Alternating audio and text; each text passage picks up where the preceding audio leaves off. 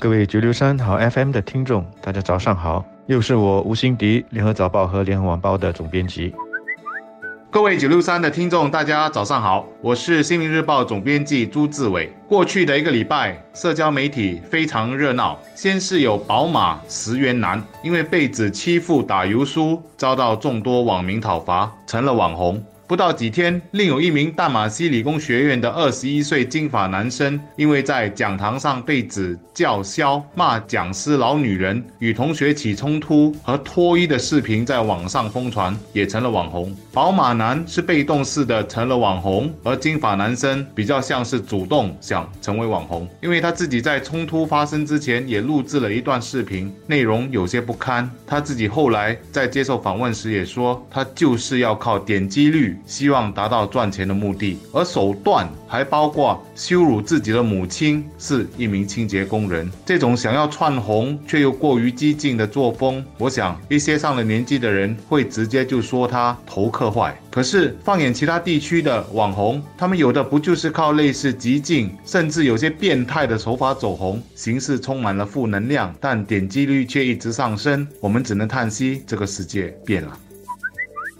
网红是什么意思？就是指那些被网民追捧而走红的人。网红概念有两个核心要素：一是他们的平台在大到看不到边际的网络世界，总有一些人爱吃你那一套，只要人数够多，你就能成为网红。二是网红与受众之间，也就是网迷们，也要有互动关系。然而，我们现在看到的一些网红，他们和网迷的互动，就是在哗众取宠，或者是极尽丑化和变态为能事，基本上不为一般人所接受。但对于一些比较特别的兴趣小组来说，他们也能构成网红效应。坦白说，我对网红最大的认识来自我那名喜欢打电动游戏的二十二岁儿子。他上个月到曼谷参加比赛，打入了决赛，对手是一名日本人。结果他们的比赛通过网络直播，在高峰时段竟然吸引了近两万人观看。后来我就问儿子，为什么会有那么多人喜欢观看呢？他说，因为对手在日本就是一名电子游戏界的网红，他在这个圈子有其人格魅力，很受欢迎。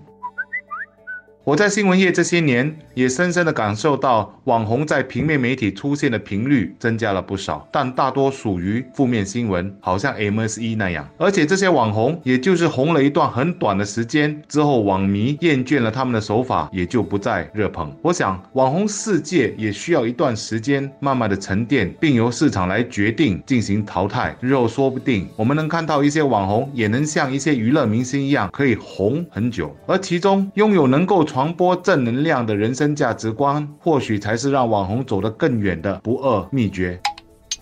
但马西理工学院的金发学生在学院讲堂闹事的新闻见报之后，引起了不少公众的议论。最后，他通过在 Instagram 上做直播，公开的道歉。上星期五，我们的记者访问他的时候，发现他的个人身世相当的复杂，一些牵涉到个人隐私的内情，我们也不方便公开的报道。我呢，只能预请大家在议论这件事情的时候，不要妄加断语，自己没有办法掌握的事实，不要理想当然的去把它当成事实去评论，这对当事人来说未必是公平的。所以我这里也不对这位学生本人做太多的评语。我想借这个事件以及之前的天牛宝马书的这个事件来谈开，谈谈我们网络上的讨论方式。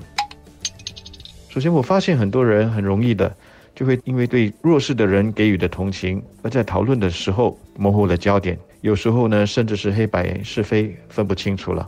以大马西理工学院学生闹事这个事件为例，网络上的一些讨论就转移到了说学生是不是 ITE 的，那么 ITE 学生后来又怎么样怎么样去了？但是上课迟到对老师无礼，跟是不是 ITE 出身有关系吗？我们的社会到底对基本的是非对错是否有共识，还是有了网络出现了之后，一切都变成是相对的？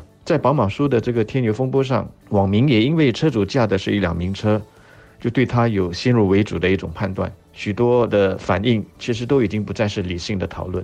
老实说，如果他驾的不是一辆宝马，而是一辆普通的小车，公众的反应相信会有很大的不同。所以我希望网民能从这两起事件学习到应该怎么在网络上进行理性的讨论。